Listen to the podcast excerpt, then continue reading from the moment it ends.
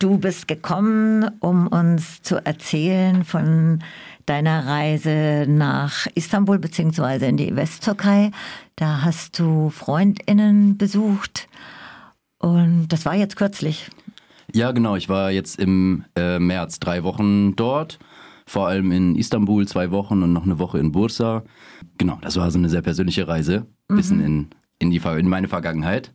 In deine Vergangenheit. Das heißt, die Geschichte ist die, dass ich vor elf Jahren äh, so einen Schüleraustausch gemacht habe, für ein Jahr dort gelebt habe in Bursa, mit einer türkischen Gastfamilie auf eine türkische Schule gegangen bin und genau, da ein Jahr gelebt habe und das ähm, ja so sehr besondere Zeit war einfach in meinem Leben und jetzt genau so habe ich gedacht, eine Dekade später, also ich war zwischendurch ein, zwei Mal dort, aber hatte jetzt so Lust mal wieder so zu schauen, was ist eigentlich noch, wer ist noch da von meinen alten Freunden und Freundinnen aus der Schule, ähm, was ist noch da von der Türkei, die ich damals so kennengelernt habe. Und ähm, genau, es war so ein bisschen so eine, so eine Reise. Und äh, die sind jetzt heute im Alter ungefähr aller. Also die ähm, Freundinnen und Freunde aus der Schulzeit ähm, sind jetzt alle so zwischen 7 und 29, würde ich sagen. Also, okay. Ja. Und du hast mit denen Gespräche geführt, mit den FreundInnen zur Situation auch jetzt gerade in der Türkei. Und da wäre meine Frage, was beschäftigt die gerade? Worüber habt ihr gesprochen? Also ich glaube, ähm, es hilft auf jeden Fall erstmal so ein bisschen einzuordnen, ähm, was so der Hintergrund oder was so der, ja, ich würde sagen, so der gesellschaftliche Background von diesen, konkret diesen Friends ist. Ähm, das war eine relativ gute Schule, auf die ich gegangen bin und das ähm, hat, ist dann so ein relativ vorgezeichneter Weg äh, für junge Menschen in der Türkei. Ähm, wenn du auf so einer, also wenn du auf einer guten Grundschule warst, dann kommst du wahrscheinlich auf eine gute weiterführende Schule, äh, auch ähnlich wie in Deutschland. Ähm, und dann kommst du auch an, in gute Studiengänge und dann kriegst du relativ äh, gut bezahlte Jobs. Dabei hilft dann auch, dass man in private Zweit-Nachmittagsschulen geht, wo man auf die Universitätstests vorbereitet wird, die man auch die dann die Families bezahlen müssen. Das heißt, es hat auch ganz klar was mit so einer Reproduktion von so Klassenverhältnissen zu tun, wer sich das leisten kann. Und viele von meinen Friends sind von damals, die sind Ärztinnen, oder Anwältin. Sehr viele Leute sind Anwältin. Da gibt es eine große Flut gerade oder einen großen Anstieg von so Leuten, die, glaube ich, Anwälte werden. Auch geschlechtermäßig, wie ist das da verteilt?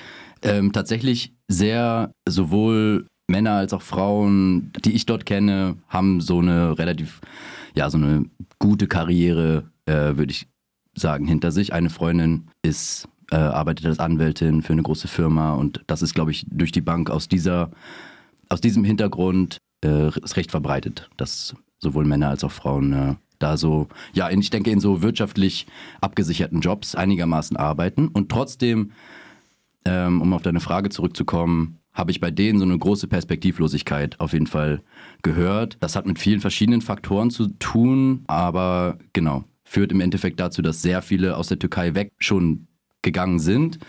Also so ein Exodus quasi von so gut ausgebildeten Leuten, die zum Beispiel auch Englisch sprechen, die dann in die USA, nach Kanada, nach England, nach Deutschland migriert sind, weil sie auch hier Jobs finden können. Und viele Freunde und Freundinnen, die das bisher noch nicht sind, die, mit denen ich jetzt ganz viele Gespräche darüber geführt habe, ah, wie kann ich nach Deutschland kommen und so weiter. Das hat was mit ähm, der ökonomischen Situation zu tun, dass die Mieten extrem steigen und sogar auch diese Leute, die eigentlich ganz gute verdienen können, zunehmend ihren Lebensstandard oder auf jeden Fall nicht sehen, dass der sich verbessert in den nächsten Jahren, sondern eher verschlechtert durch zum Beispiel steigende Mieten. Das hat auch was mit einer allgemeinen gesellschaftlichen Stimmung zu tun, wo sie das Gefühl haben, mit ihrem laizistischen Weltbild, also dass sie eher auch sich westlich orientieren, was Kultur angeht, was aber generell auch mit bestimmten Werten wie äh, ja, Frauenrechten und so weiter sich sehr eingeengt fühlen. Nicht unbedingt direkt Repression erfahren, die meisten auf jeden Fall, die nicht politisch aktiv sind oder auch der türkischen Gesellschaftsmehrheit angehören, aber trotzdem so ein eingeengtes Gefühl haben in der Gesellschaft und deshalb sagen, okay, wir müssen erstmal hier weg und zum Beispiel nach Deutschland kommen. Sind noch welche dabei mit kurdischem Hintergrund oder nochmal so anderen Hintergrund, wo es sich vielleicht nochmal anders stellt? Ja, also auch durchaus in meiner Schulklasse damals und auch eine Freundin, die ich jetzt wieder getroffen habe. Merve kommt aus einer äh, kurdischen Family. Ähm, war, glaube ich, unter anderem deshalb schon immer auch in der Schulzeit äh, so politischer engagiert. Die habe ich jetzt wieder getroffen, die ist auch Anwältin geworden, hat längere Jahre auch mh, mm, ja, sich aktivistisch engagiert in ökologischen, in feministischen Kämpfen und als Anwältin mit politisch verfolgten Journalistinnen gearbeitet in der Türkei, hat das jetzt aber vor einem Jahr an den Nagel gehängt, weil, Warum? sie, weil sie gesagt hat, sie kann nicht mehr. Also der Druck ist zu groß. Sie war jetzt zum Beispiel auch nicht bei der 8. März Demo beim feministischen, äh, bei der feministischen Demo. Da hatte ich eigentlich gehofft, von ihr ein bisschen was äh, zu erfahren, aber da war sie auch nicht, weil sie meinte, sie kann auch nicht mehr mit der Polizei. Also die, so ein, schon so ein Burnout, das sie quasi erlebt hat. Ich glaube aber aufgrund ihrer ökonomischen Lage, dass sie einen guten Job hat, sie lebt in einem recht äh, modernen Stadtteil, ich weiß nicht, ob modern die richtige Bezeichnung ist, aber wohnt in einem Stadtteil, in dem ähm, sie sich, glaube ich, sehr frei bewegen kann in Istanbul verhältnismäßig. Und deshalb ist sie, glaube ich, bis auf so bestimmten Alltagsrassismus, antikurdischen Alltagsrassismus, nicht außergewöhnlich stark betroffen ähm, davon. Das ist eine ganz andere Sache, wenn man zum Beispiel im, im Osten der Türkei lebt. Dann äh, ist das natürlich eine andere Realität. Und du warst aber im Westen hauptsächlich und dann auch in ländlicheren Gebieten auch noch. Nur für einen kleinen Ausflug okay. ähm, war ah, ich ja. in einer kleineren Stadt, aber okay. auch im Westen. Also ja. genau, ich war nur im Westen der Türkei jetzt. Aber was, ähm, die Art von Gesprächen, worüber habt ihr euch unterhalten oder was hast du für einen Eindruck gekriegt? Was beschäftigt jetzt nochmal konkreter? Also so, wenn es dahin führt, wegzuwollen. Aber wie sehen die das jetzt auch mit den Wahlen? Macht das nochmal in irgendeiner Form Hoffnung oder so? Ich muss sagen, da habe ich so wirklich ein ambivalentes Bild bekommen. Ja, also ich habe das Gefühl, in vielen dieser Kreise, das äh, gibt es so eine, zumindest so eine gewisse Hoffnung oder ja, die Hoffnung generiert sich so auch aus der gefühlten Notwendigkeit der politischen Veränderung.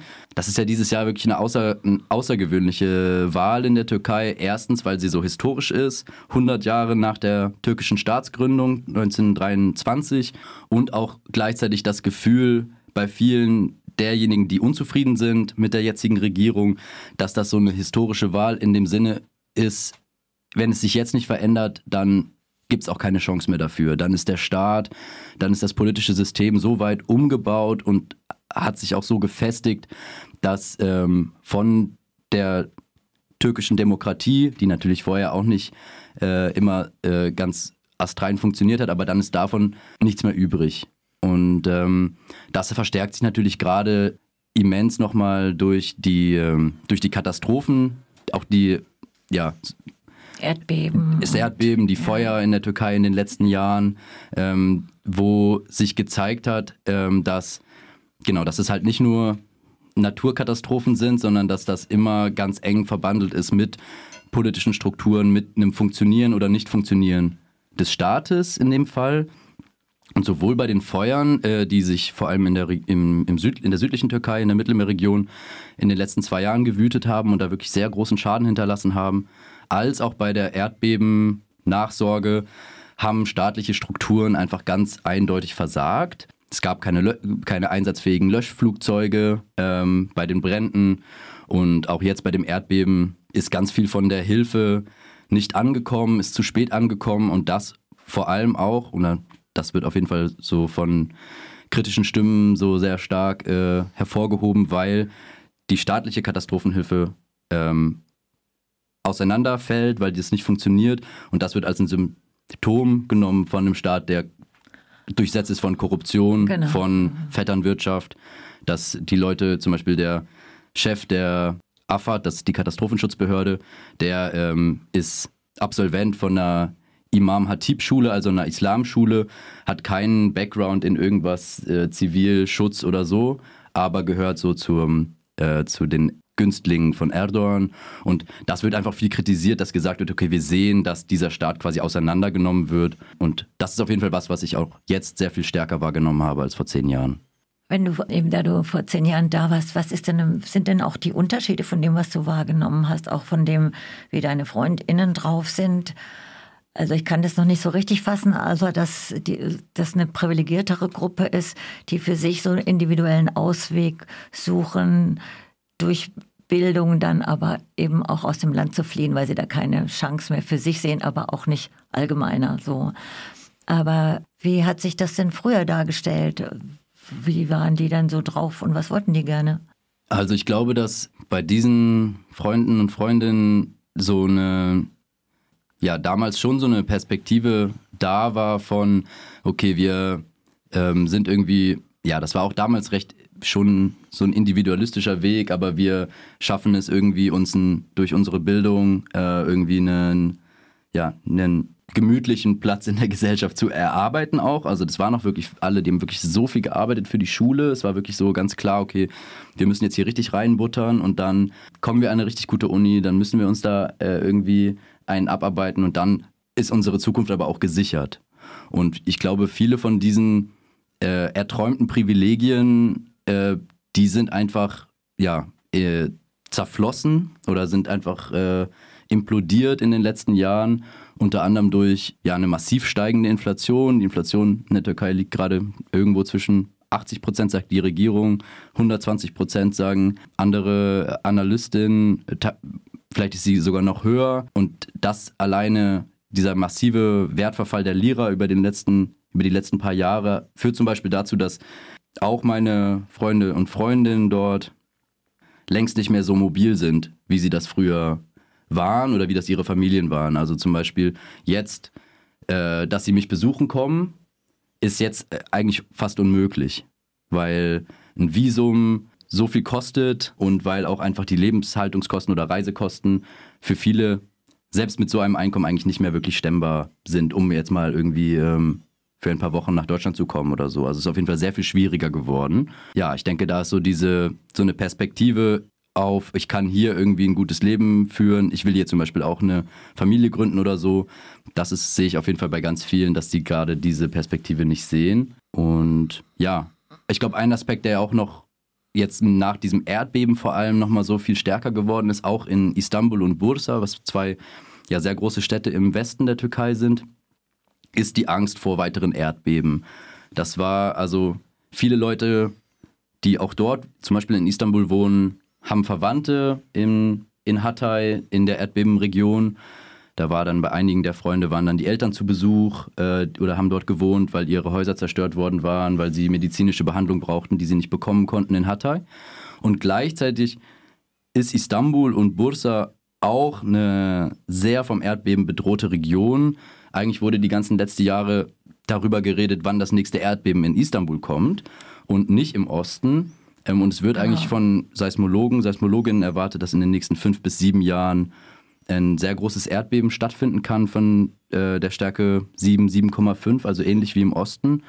Und das ist was, vor allem jetzt, wo diese Auswirkungen von einem Erdbeben so präsent erlebbar waren und dass auch wirklich alle Leute, auch wenn sie keine persönlichen Verbindungen hatten, äh, so stark verfolgt haben, dass auch, denke ich, schon ein kollektives Trauma auch erzeugt hat das schafft natürlich auch ein besonderes Lebensgefühl jetzt in Istanbul zum Beispiel. Ähm, viele Leute lassen ihre Häuser testen, die Statik ihrer Häuser sieht man überall, es wird so angebohrt. Äh, was für eine Qualität hat der Beton? In unserem Haus auch wurde so aufgebohrt, dann sah man, okay, es, gab, es gibt so Stahlträger im Beton, aber der Beton ist aus Muschelkalk oder so.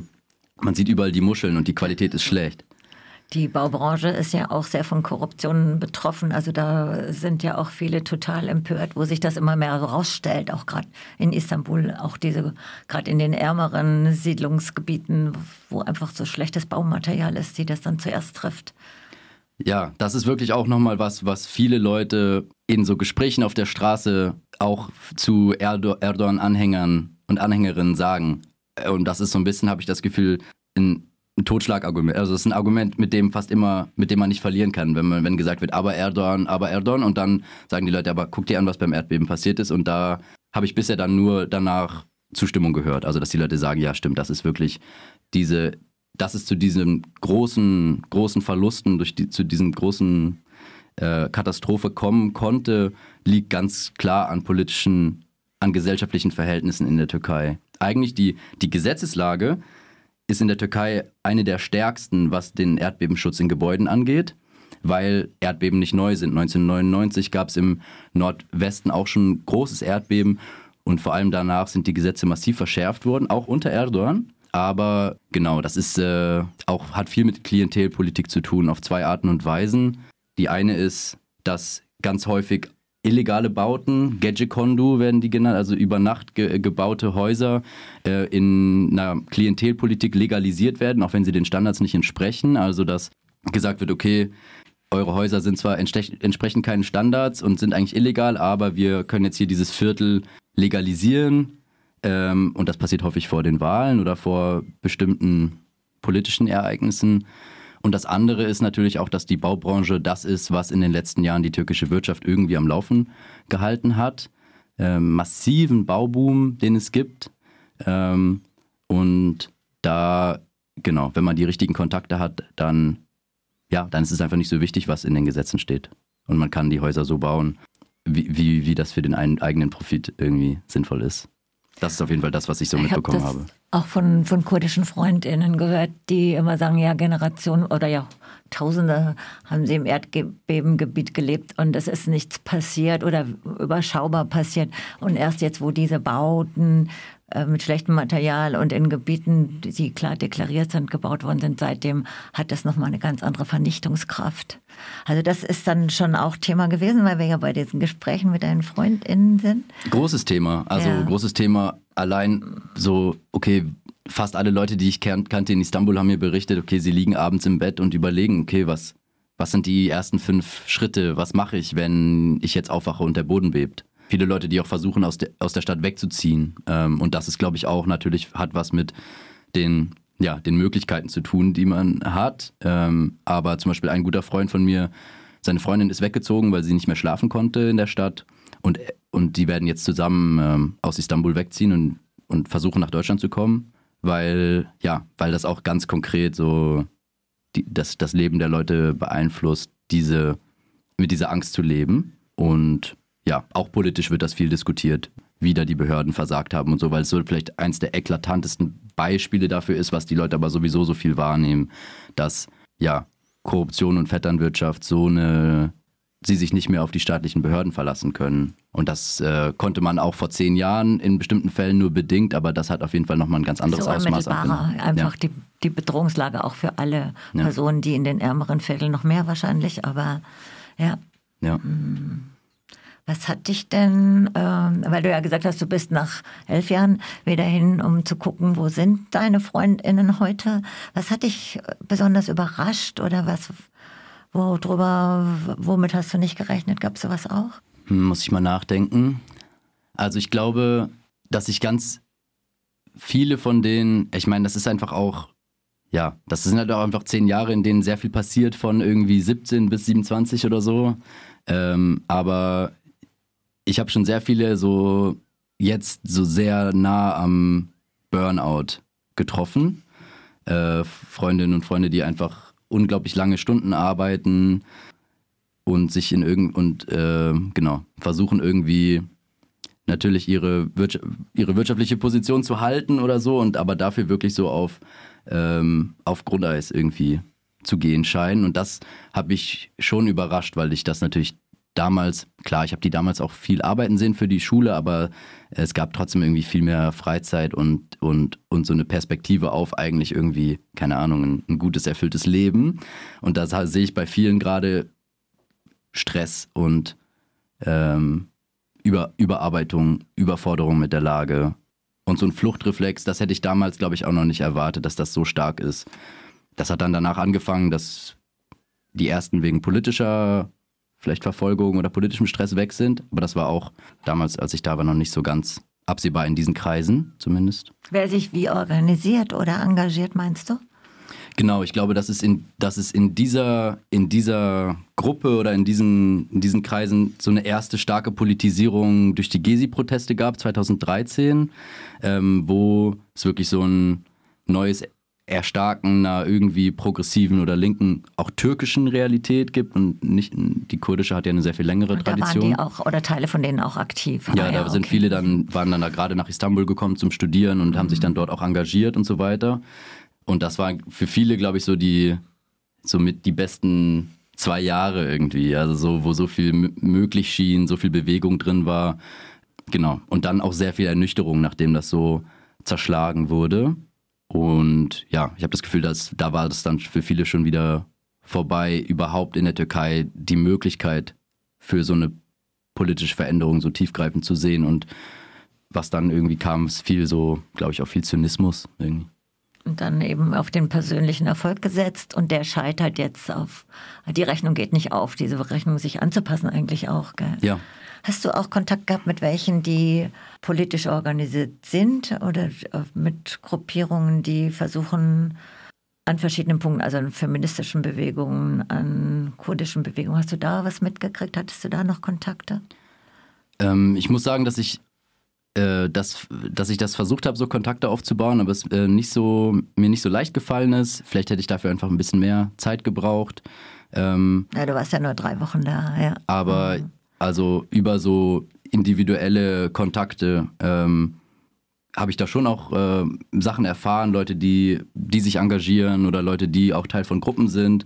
Zum Beispiel in so einem Parteienkontext ein paar Freunde, die sich engagieren für so eine neue türkische Linkspartei, die Arbeiterinnenpartei Işçi Partisi, die gerade die über die pro-kurdische HDP wurden die äh, wurden ein paar von den VertreterInnen in, ins Parlament gebracht. Die haben denen quasi geholfen und die machen gerade sehr so Furore auf Social Media, sind da sehr, haben da eine große Reichweite und einige Freundinnen und Freunde engagieren sich auch dort in der Hoffnung, so eine, auch über so die, über den parlamentarischen Weg so eine neue türkische Linke irgendwie zu, zu festigen oder aufzubauen.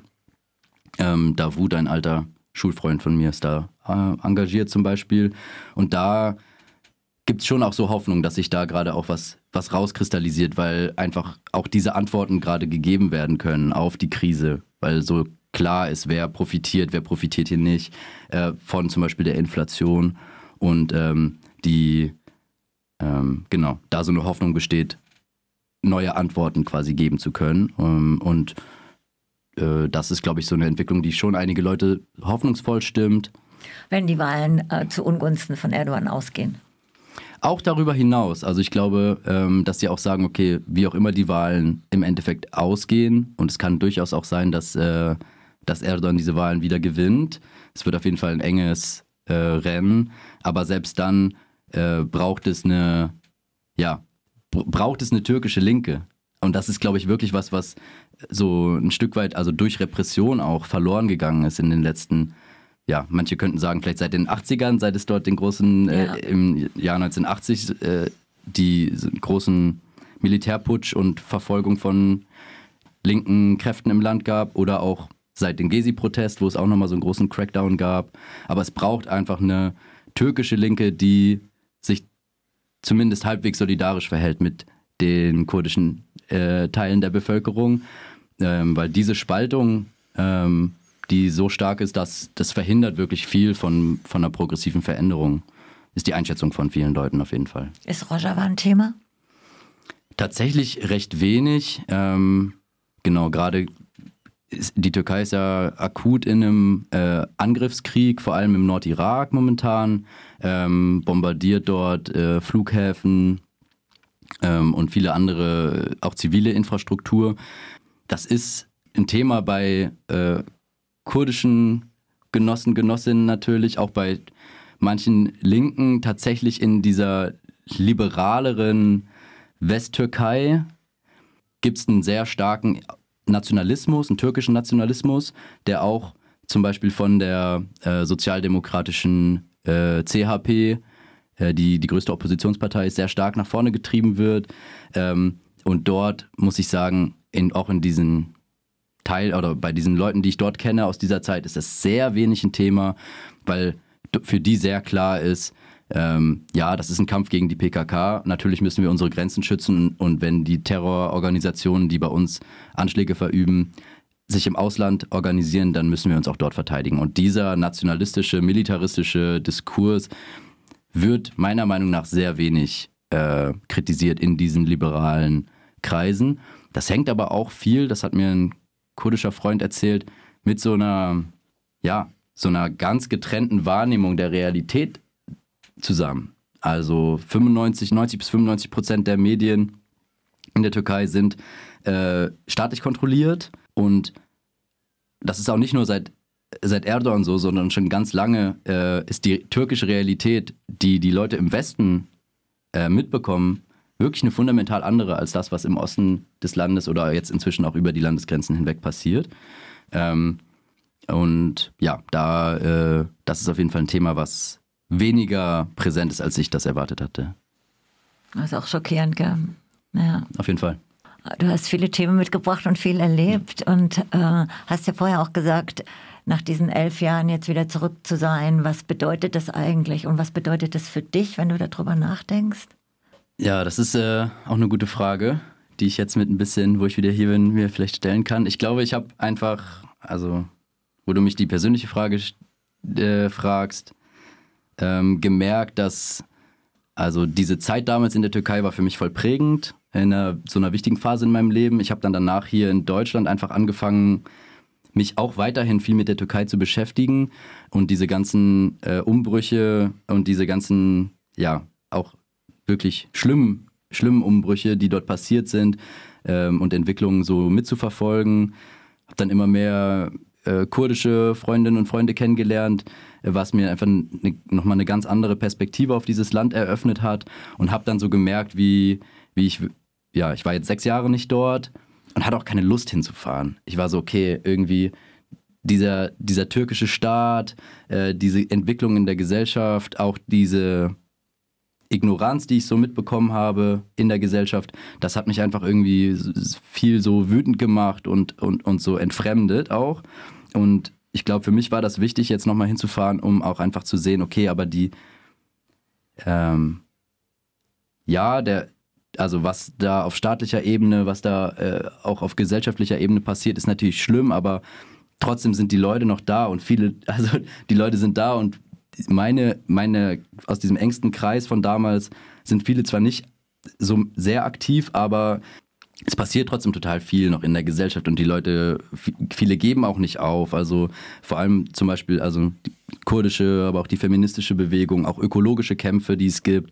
Und viele Leute, ja, also diese Außenwahrnehmung von, oh, in der Türkei wird alles nur immer schlimmer und ich habe keinen Bock mehr dahin zu, ich habe keinen Bock mehr, diese Beziehung weiterzuführen zu den Leuten, das, äh, ja, da wollte ich irgendwie was gegen machen, weil ich gemerkt habe, okay, das ist natürlich nicht die Realität vor Ort. Vor Ort sind viele Leute unzufrieden, vor Ort sind viele Leute, die sich Gedanken machen und unter, im Rahmen der Möglichkeiten, im Rahmen der Umstände auch, ähm, ja, auch dagegen irgendwie vorgehen und diesen Reality-Check, ich glaube, das war für mich irgendwie wichtig.